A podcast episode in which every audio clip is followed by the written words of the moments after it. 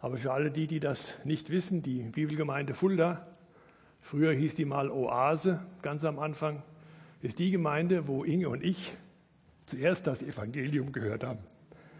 Dort durften wir den Herrn Jesus finden. Dort durften wir zum Glauben kommen, viele Jahre mitarbeiten. Viele von uns oder einige von uns, die hier sitzen, haben ebenfalls dort in dieser Gemeinde das Evangelium gehört und durften zum Glauben kommen. Insofern bin ich froh, dass da immer noch eine gewisse Verbindung da ist, dass wir einander dienen dürfen, dass wir uns lieben dürfen, dass wir uns gegenseitig achten dürfen. Und ja, ich denke, dass ich euch, dass ich ganz herzlich eure Grüße am Sonntag weitergeben darf. Im Prinzip ist eigentlich schon alles, was ich jetzt in der Predigt weitergeben will, gesagt worden. Ich könnte eigentlich aufhören. Ja, wenn ihr gut zugehört habt, könnt ihr das alles schon mit nach Hause nehmen. Ich werde mich also in vielen Dingen, auch in dem einen oder anderen Text wiederholen, aber hier hat Petrus gesagt, euch immer wieder das Gleiche zu sagen, werde ich nicht müde. Ja, in dem Sinn wollen wir jetzt darauf hören, was der Herr Jesus uns zu sagen hat. Wir betrachten ja zurzeit das Lukas-Evangelium und dort haben wir gelesen, die Jünger hatten jetzt schon eine sehr lange Reise hinter sich. Wir sind im Kapitel 22. Als sie im Kapitel 9, Vers 51, in Galiläa starteten, weil für den Herrn Jesus die Tage seiner Aufnahme erfüllt waren und er seinen Blick darauf richtete, sein Angesicht darauf richtete, nach Jerusalem zu gehen.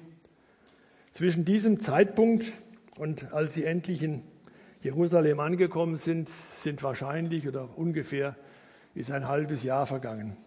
Wir hier, wir haben ein bisschen länger gebraucht. Vom Kapitel 9, 51 bis Kapitel 22. Ich habe jetzt nicht nachgeguckt, aber ein paar Monate sind wir schon, ein paar, paar Jahre, glaube ich, schon fast sind wir schon unterwegs. Aber das macht ja nichts. Sie waren triumphal in Jerusalem eingezogen. Sie mussten sich aber trotzdem abends verstecken, wenn die Menschenmassen, die um sie herum waren, das Volk, das die Pharisäer fürchteten, als die weg waren, gingen sie hinaus auf den Höhlberg, um dort zu übernachten. Beziehungsweise zu der Feier des Passamals schickte der Herr Jesus zwei vor, die einen Saal ähm, herrichten sollten, wo sie das Passamal halten konnten. Sie mussten sich also abends verstecken. Die, die Pharisäer und Schriftgelehrten hatten, äh, Schriftgelehrten hatten nämlich beschlossen, diesem Spuk ein Ende zu bereiten und den Anführer dieses Spuks zu beseitigen. Diesen Jesus aus Nazareth, der alles in Frage und alles bisher Dagewesene auf den Kopf stellte, der die Volksmassen begeisterte und ihre Stellung, die Stellung der, des, der, der, des Klerus, massiv bedrohte. Sie hatten beschlossen, diesen Jesus aus dem Weg zu räumen, ihn umzubringen. Nun saß der Herr Jesus mit seinen Jüngern in einem eben geheim gehaltenen Obersaal zusammen und feierte mit ihnen das Passa. Welche Bedeutung das für die Jünger hatte und eben auch zukünftig haben sollte. Das haben wir vor 14 Tagen von Mike gehört. An diesem Abend herrschte eine vertraute, friedliche, ja, kuschelige, heimliche Atmosphäre in diesem Obersaal. Allerdings wurde sie getrübt durch die Ankündigung, dass der Verräter des Herrn Jesus mit ihnen am Tisch saß. Wir lesen jetzt den Text ich nehme die Verse im Kapitel 22, ich nehme die Verse 21 bis 23 noch dazu, bis Kapitel 30, bis Vers 30. Vers 21. Doch siehe, die Hand dessen, der mich überliefert, ist mit mir auf dem Tisch. Und der Sohn des Menschen geht zwar dahin, wie es beschlossen ist, Wer aber jenem Menschen, durch den er überliefert wird? Und sie fingen an, sich untereinander zu befragen, wer es wohl von ihnen sein möchte, der dies tun werde. Es entstand aber auch ein Streit unter ihnen, wer von ihnen für den Größten zu halten sei. Er aber sprach zu ihnen, die Könige der Nationen herrschen über sie und die Gewalt über sie üben, lassen sich Wohltäter nennen. Ihr aber nicht so, sondern der Größte unter euch sei wie der Jüngste und der Leiter wie der Dienende. Denn wer ist größer, der zu Tisch liegende oder der Dienende? Nicht der zu Tisch liegende? Ich aber bin in eurer Mitte wie der Dienende. Ihr aber seid es, die mit mir ausgeharrt haben in meinen Versuchungen. Und ich verordne euch, wie mein Vater mir verordnet hat, ein Reich, dass ihr esst und trinkt an meinem Tisch in meinem Reich und auf Thronen sitzt, die zwölf Stämme Israels zu richten.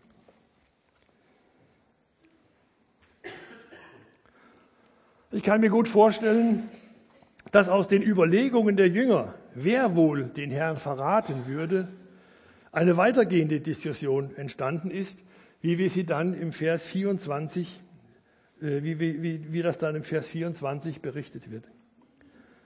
Die anderen Evangelisten berichten, dass jeder zunächst erst einmal bei sich anfing.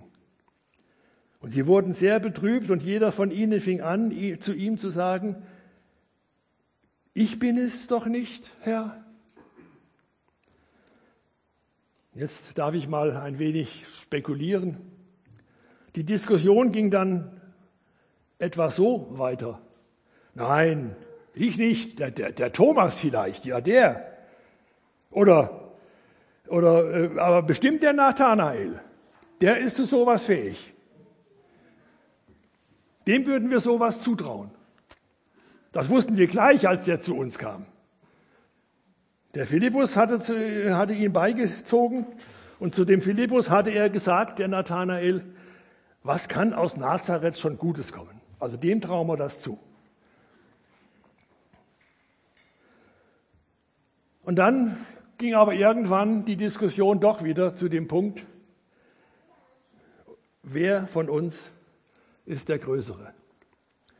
Es ging wieder um Stellungen und Posten in einem Reich, das sie ja vielleicht zu Recht erwarteten, aber das ganz, ganz anders aussehen sollten, als wie sie sich das vorstellen konnten.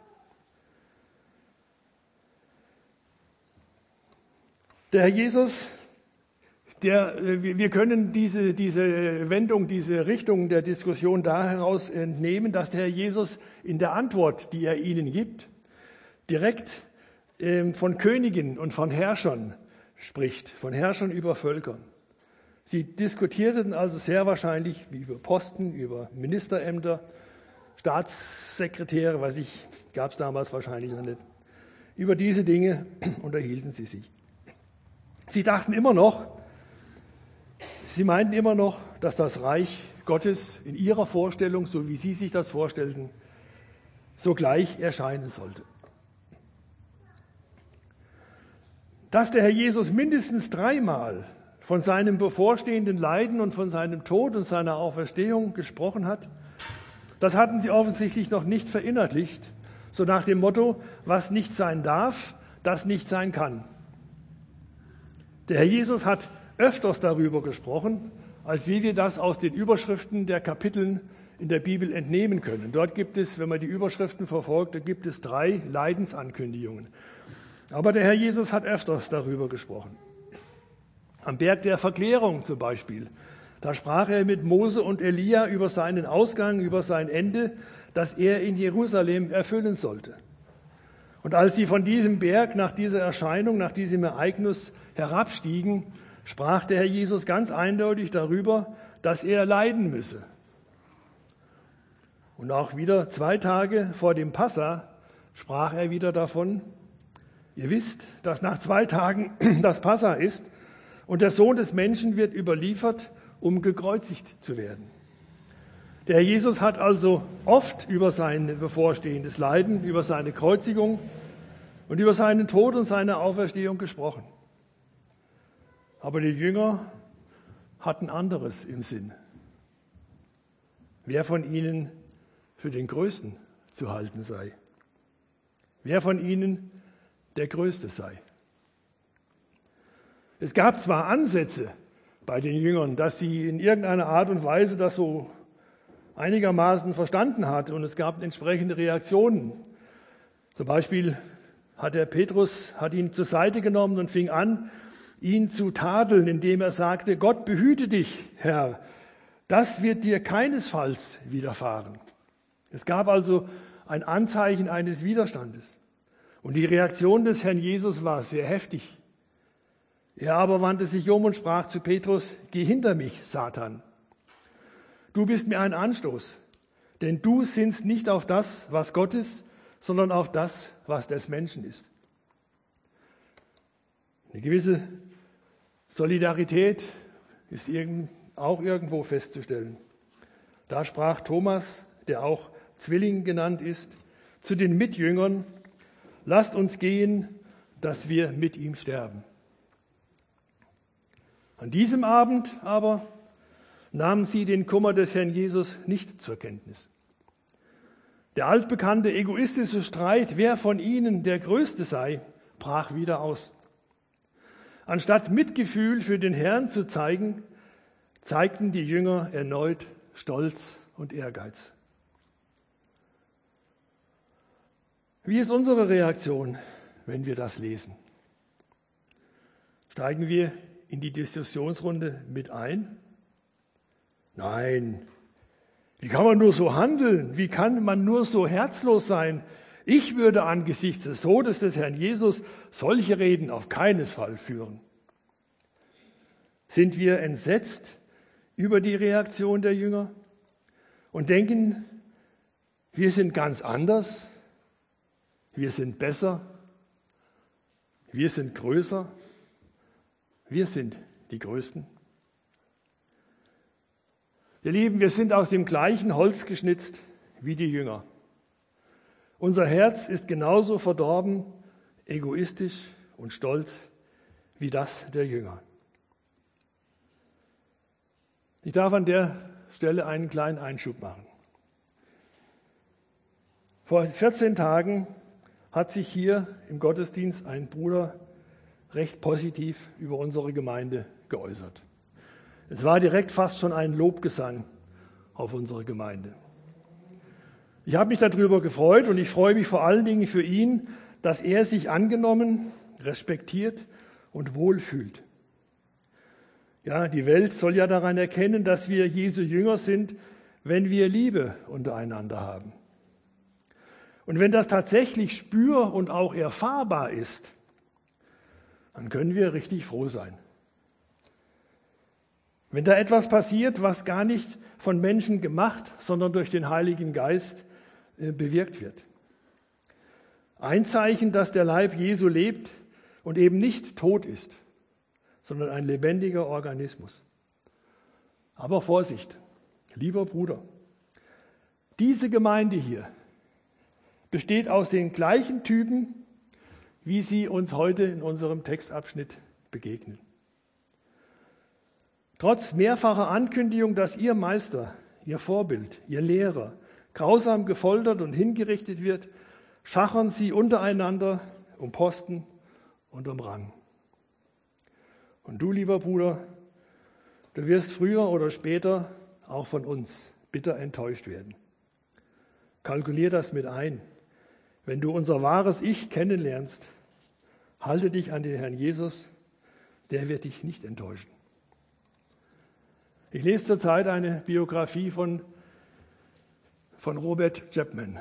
Das war ein ähm, geistgesegneter Mann, der Anfang des 19. Jahrhunderts in England äh, gewirkt und gelebt hat. Und ich habe gestern Abend, nachdem die Predigt fertig war, ein Kapitel aus diesem Buch gelesen, wo berichtet wird, wie Robert Chapman versucht, in dem Streit, der zwischen, den, äh, die zwischen Darby, Nelson und Müller und weiß ich wie viel anderen noch, wie dir da ein Streit entstanden war. Und als ich das so las, was da so alles passierte in diesem Zusammenhang, da musste ich dran denken, dass das momentan in der evangelikalen Welt heute genauso passiert. Zwischen den beiden Lagern, die Römer 13 hochhalten, dass man sich der Obrigkeit unterordnen soll, und dem anderen Lager, die hochhalten, man muss Gott mehr gehorchen als den Menschen, geschieht momentan Schlimmes.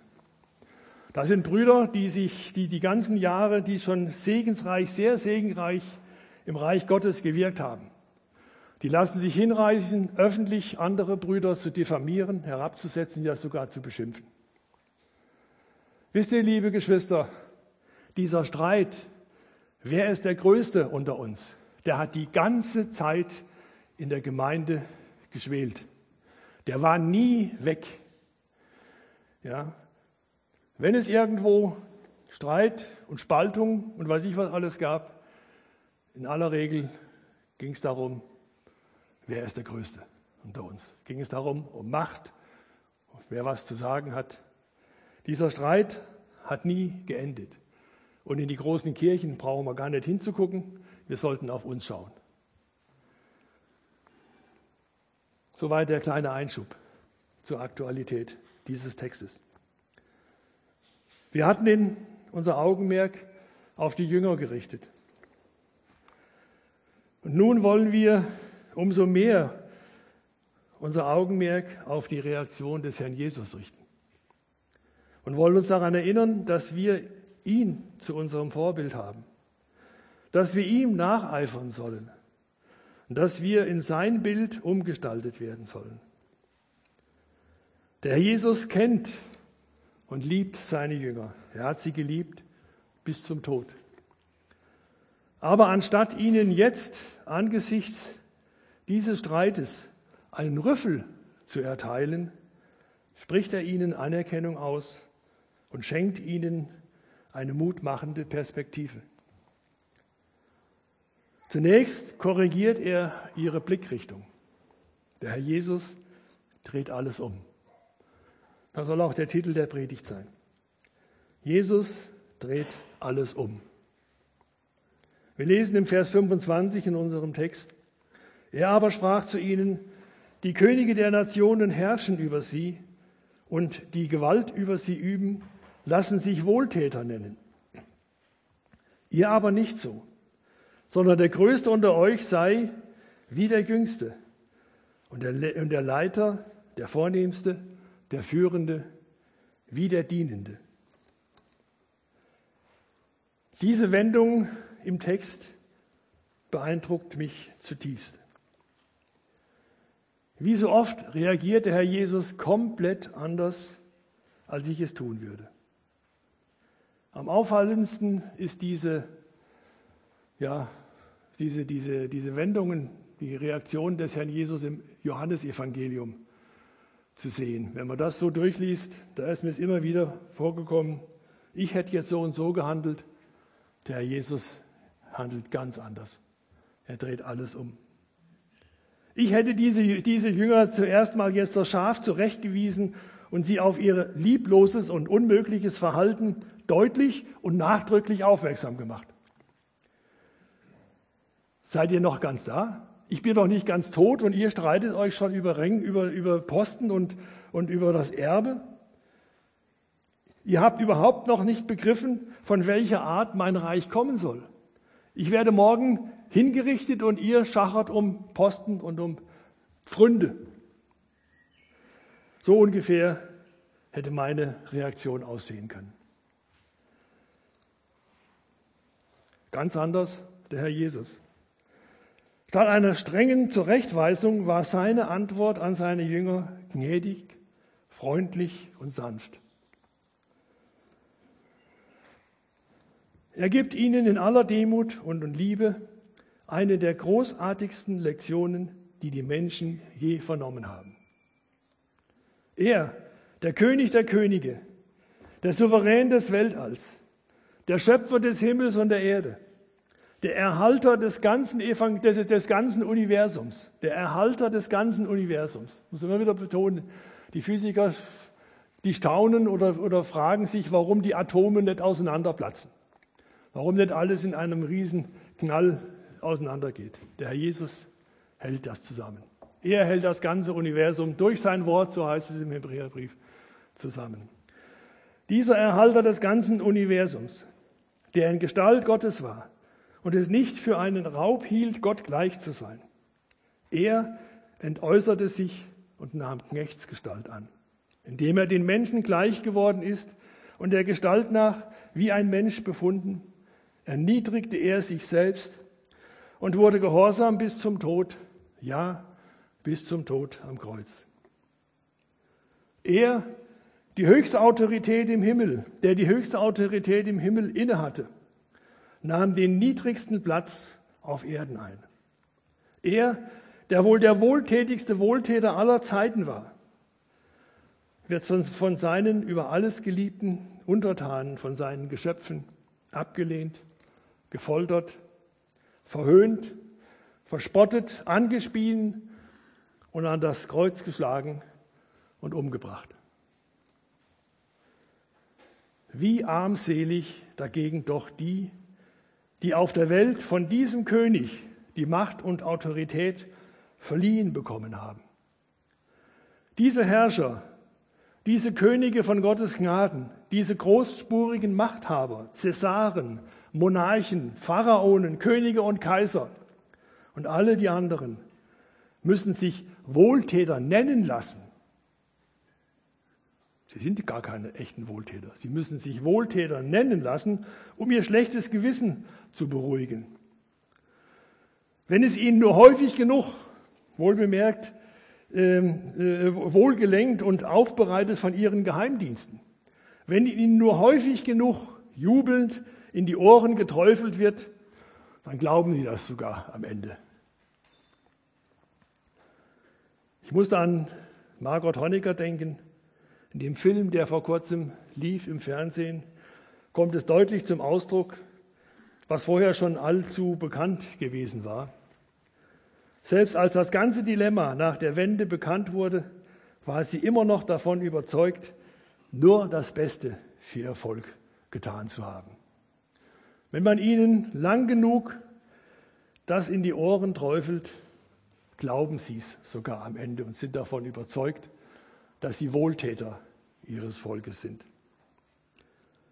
Diese Großen lassen sich Wohltäter nennen um ihr Ego aufzupolieren, um sich selbst einreden zu können, dass sie etwas seien. Und wie sieht es in Wahrheit aus? Wir brauchen gar nicht so weit in die Geschichte zurückzugehen. Die letzten 30 bis 50 Jahre, wenn wir da hinschauen, sehen wir genug.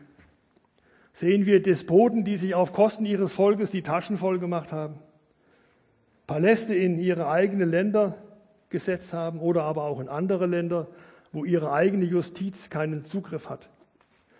Prall gefüllte Nummernkonten in der Schweiz und fette Briefkästen in den Steueroasen. Sie lassen sich Väter nennen, großer Führer von einem, von, von, von, von einem Volk, das täglich ums Überleben kämpft. Ihr aber nicht so, sondern der Größte unter euch sei wie der Dienende. Der Herr Jesus gibt ihnen aber nicht nur theoretisch eine der großartigsten, alles verändernden Lektionen aller Zeiten, sondern er macht es ihnen praktisch vor. Er ist ein Täter des Wortes. Schlagt mal Johannes Evangelium auf, Kapitel 13.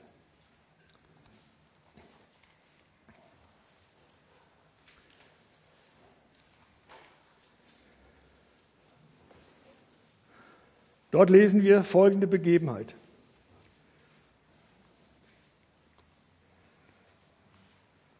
Vor dem Passafest, aber als Jesus wusste, dass seine Stunde gekommen war, aus dieser Welt zu dem Vater hinzugehen, da er die Seinen, die in der Welt waren, geliebt hatte, liebte er sie bis, zum, bis ans Ende. Und während des Abendessens, als der Teufel schon dem Judas Simons Sohn, dem Iskariot, es ins Herz gegeben hatte, dass er ihn überlieferte, überliefere, steht Jesus im Bewusstsein, dass der Vater ihm alles in die Hand gegeben hat und dass er von Gott ausgegangen war und zu Gott hinging, steht Jesus von dem Abendessen auf und legt die Oberkleider ab und er nahm ein leinenes Tuch und umgürtete sich. Dann gießt er Wasser in das Waschbecken und fing an, die Füße der Jünger zu waschen und mit dem leinenen Tuch abzutrocknen, mit dem er umgürtet war. Weiter ab Vers 12. Als er nun die Füße, ihre Füße gewaschen hatte, ihre Füße gewaschen und sein Oberkleid genommen hatte, legte er sich wieder zu Tisch und sprach zu ihnen: Wisst ihr, was ich euch getan habe? Ihr nennt mich Lehrer und Herr, und ihr sagt recht, denn ich bin es. Wenn nun ich, der Herr und der Lehrer, eure Füße gewaschen habt, so seid auch ihr schuldig, einander die Füße zu waschen. Denn ich habe euch ein Beispiel gegeben, dass auch ihr tut, was ich euch getan habe. Wahrlich, wahrlich, ich sage euch, ein Sklave ist nicht größer als sein Herr, noch ein Gesandter größer als der ihn gesandt hat. Wenn ihr dies wisst, glückselig seid ihr, wenn ihr es tut. Glückselig seid ihr nicht, wenn ihr das wisst, sondern glückselig seid ihr, wenn ihr das tut. Ich aber nicht, ihr aber nicht so, sondern der Größte unter euch sei wie der Dienende. Wir haben bereits aus dem Philipperbrief gelesen. Paulus hatte den Hinweis auf die Erniedrigung des Herrn Jesus eingeleitet mit den Worten, wenn es irgendeine Ermunterung in Christus gibt, wenn es irgendeinen Trost der Liebe, wenn irgendeine Gemeinschaft des Geistes, wenn irgendein herzliches Mitleid und Erbarmen, so erfüllt meine Freude, dass ihr dieselbe Gesinnung und dieselbe Liebe habt wie der Herr Jesus. Dieselbe Gesinnung und dieselbe Liebe. Einmütig, eines Sinnes seid. Nichts aus Eigennutz oder eitler Ruhmsucht tut, sondern dass ihr in der Demut einer den anderen höher achtet als sich selbst. Ein jeder sehe nicht nur auf das Seine, sondern ein jeder auch auf das des anderen. Habt diese Gesinnung in euch, die auch in Christus Jesus war. Denn wer ist größer? Der zu Tisch liegende oder der Dienende? Nicht der zu Tisch liegende? Natürlich der zu Tisch liegende. Ich aber bin in eurer Mitte wie der Dienende. Alle weiteren Ausführungen würden die Eindringlichkeit dieser Worte nur verwässern oder gar relativieren. Jesus sagt, ich habe euch ein Beispiel gegeben, dass auch ihr tut, wie ich euch getan habe. Bei der Vorbereitung ist bei mir eine Frage aufgetaucht, aufgetaucht angeregt durch ein Zeugnis, was der Reinhold in der letzten Bibelstunde auch gesagt hat. Wir haben am Donnerstag den Peter zu Grabe getragen. Ein Dank hier an dieser Stelle an alle, die sich um ihn gekümmert haben. Es haben sich einige um ihn gekümmert. Aber irgendwie hat er dann doch mehr oder weniger alleine gelitten und ist mehr oder weniger auch alleine gestorben hätten wir ihm nicht auch die Füße waschen müssen. Vielleicht nicht direkt die Füße, vielleicht das Bad oder mal die Küche oder mal durchsaugen.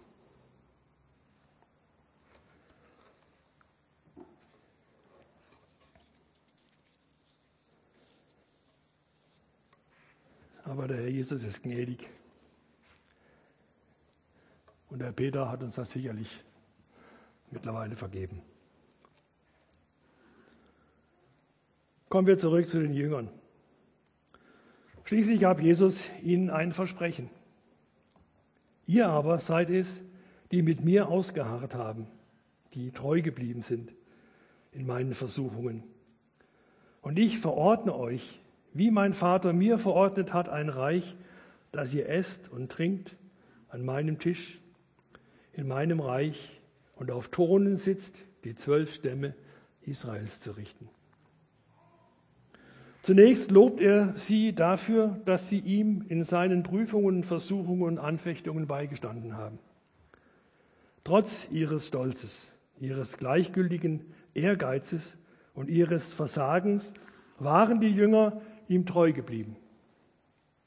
Als viele ihn verließen, wie in Johannes 6 berichtet wird, von da an gingen viele seiner Jünger zurück und gingen nicht mehr mit ihm. Da sprach Jesus zu den Zwölfen, wollt ihr auch etwa gehen? Simon Petrus antwortete ihm, Herr, zu wem sollten wir gehen? Du hast Worte ewigen Lebens. Wir haben geglaubt und erkannt, dass du der Heilige Gottes bist. Der Jesus gab ihnen ein Versprechen und er steht zu seinen Verheißungen. So wie er den Jüngern hier im Text verspricht, dass sie einmal die zwölf Stämme Israels richten werden, so wird er Verheißungen, die er an die Wiedergeburt geknüpft hat, an unsere Wiedergeburt geknüpft hat, ebenso treu wahrmachen. Uns, die wir an ihn glauben, die wir ihm nachfolgen, die wir durch ihn, durch ihn neues, ewiges Leben bekommen haben, wird seine Kraft uns bewahren bis zum Ende wird er uns durch das Feuer des Preisgerichtes durchbringen.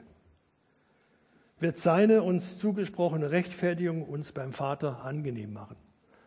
Jetzt könnten wir noch eine ganze Latte. Der Paul Timplin hat uns mal eine, eine Liste gegeben, 30, 30, äh, soll ich das ausdrücken, 30 Dinge, die passieren, wenn jemand wiedergeboren wird. Verheißungen, die der Herr Jesus in seinem Wort gegeben hat und die er einhalten wird.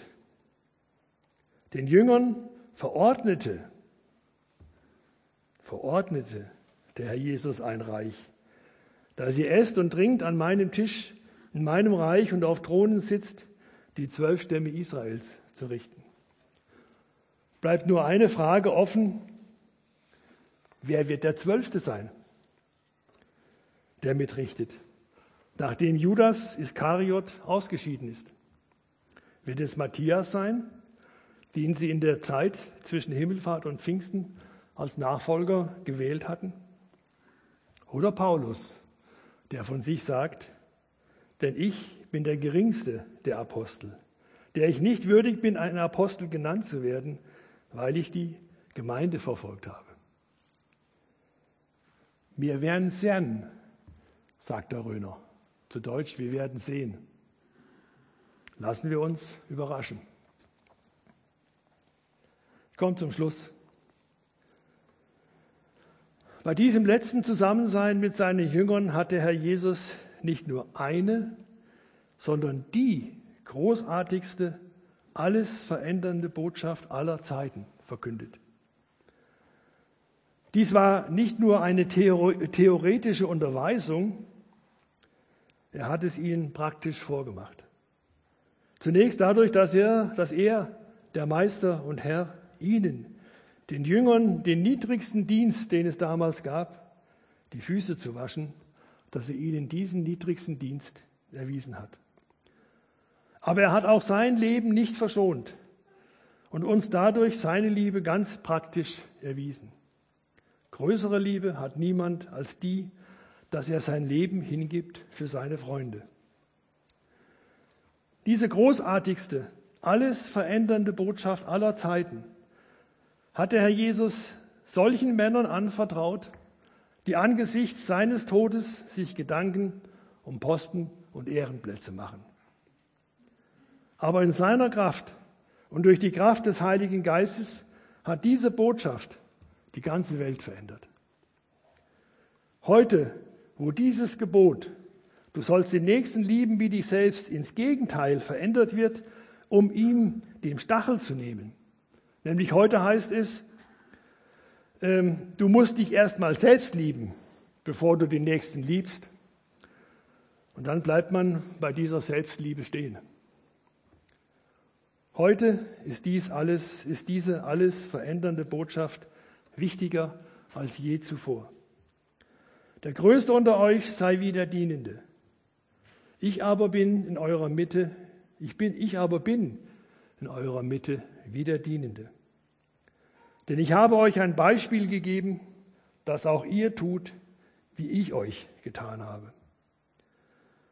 Lasst uns das vor Augen haben, dass der Herr Jesus das bis, zum, bis zur bitteren Neige in die Tat umgesetzt hat.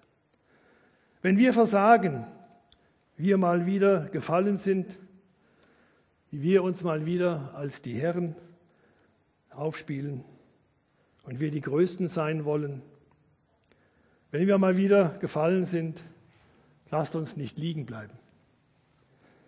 Wir wollen aufstehen, das Krönchen zurechtrücken, wie die Monika das immer sagt. Lasst uns aufstehen und weitergehen. In und mit seiner Kraft wird es uns gelingen. Amen. Wir wollen beten. Herr Jesus, du hast so eine wunderbare Botschaft. Eine alles verändernde Botschaft. Uns gegeben und vorgelebt. Und du hast diese Botschaft Menschen anvertraut, die ein stolzes, hochmütiges Herz haben. Aber du bist es, Herr Jesus, der mit seiner Kraft, durch die Kraft des Heiligen Geistes, diesen Stolz, diesen Hochmut besiegen kann. Herr, wir wollen nur immer wieder uns an dich, an dir ausrichten, auf dich schauen, wenn wir schwach werden, wenn der Stolz, der Ehrgeiz, der Hochmut, der Zorn in uns hochkommen will, dass wir auf dich schauen, auf den, der demütig war, sanftmütig, geduldig, liebevoll. Und dass wir dir nacheifern. Schenk uns das, Herr Jesus. Amen.